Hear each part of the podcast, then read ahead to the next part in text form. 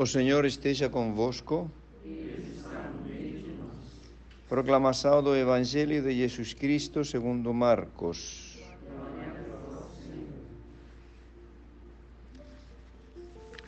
Naquele tempo Jesus entrou de novo na sinagoga e ali havia um homem com a mão seca. Alguns observavam para ver se haveria de curar em dia de sábado para poderem acusá-lo. Jesus disse ao homem da mão seca: Levanta-te e fica aqui no meio. E perguntou-lhes: É permitido no sábado fazer o bem ou fazer o mal?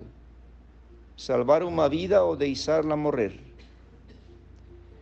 Mas eles nada disseram. Jesus então olhou ao seu redor, cheio de ira e tristeza, porque eram duros de coração.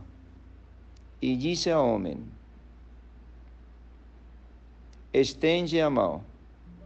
Ele a estendeu e a mão ficou curada. Ao saírem os fariseus com os partidários de Herodes, imediatamente tramaram contra Jesus a maneira como haveriam de matá-lo. Palavra da salvação.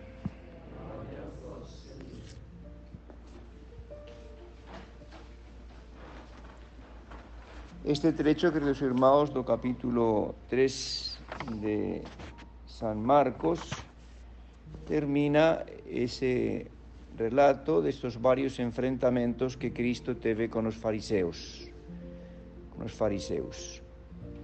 Eh, y Jesús más una vez coloca en destaque como a virtude rainha, o más importante é a caridade y que todas las demás leyes deben estar, por tanto, ao servicio da caridade.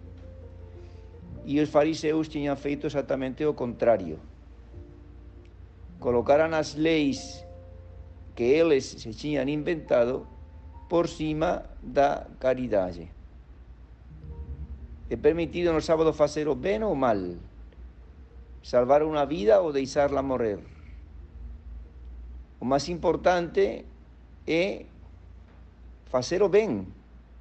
Por eso nos agora católicos, unha persoa, un católico que pase o día o domingo todo traballando para facer unha obra de caridade, evidentemente que non somente non peca, sino que é unha obra de caridade e, por tanto, meritoria. Non se pode traballar o domingo para estar gañando máis dineiro como faço durante a semana. Iso está prohibido pelo terceiro mandamento. Porém, trabalhar para fazer uma obra de caridade, claro que está permitido. Se pode trabalhar em domingo. Pois é o que les quer falar aqui Jesus.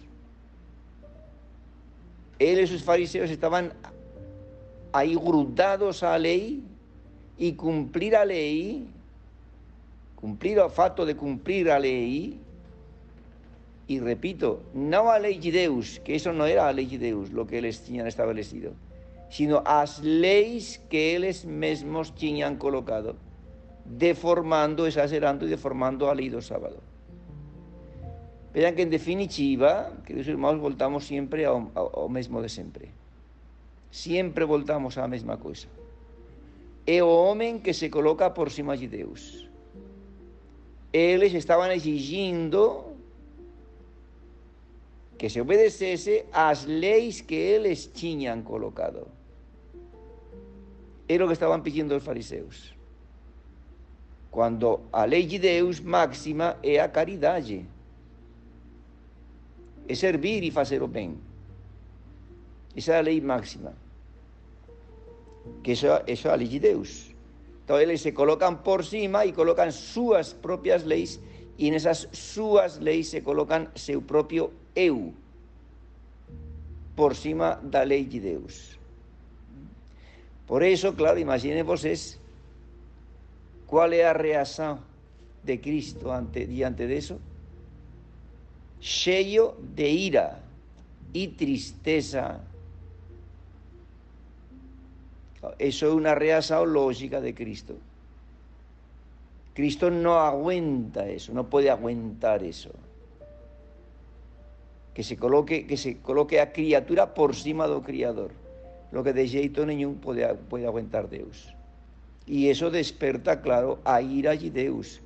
Por eso vemos no Antigo Testamento constantemente como Moisés estaba como aplacando a ira de Deus contra os israelitas que se rebelaban constantemente, que no obedecían a Deus, no confiaban nele. Deus tem ira, Cristo tem ira, y Deus usa a ira cuando es necesario. ¿Por qué? Porque os hombres tenemos a cabeza dura.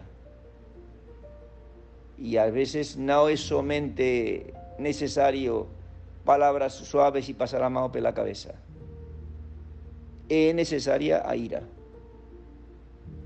Cristo no pecó.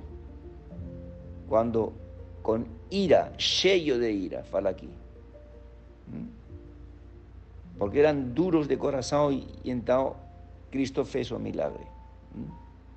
Así que, queridos hermanos, este evangelio es muy bonito, muy importante, porque eh, si aprofundamos un poquillo en él, vamos a ver ese pecado de soberba que todos tenemos dentro, que a tendencia, que es lo que estamos viendo hoy, que está aconteciendo hoy igual, con todas estas leyes do aborto, de transgénero, falemos agora eh, abençoar os casais homosexuais, os adúlteros, etcétera, etcétera, e colocar a lei humana e, por tanto, o homem por cima da lei de Deus.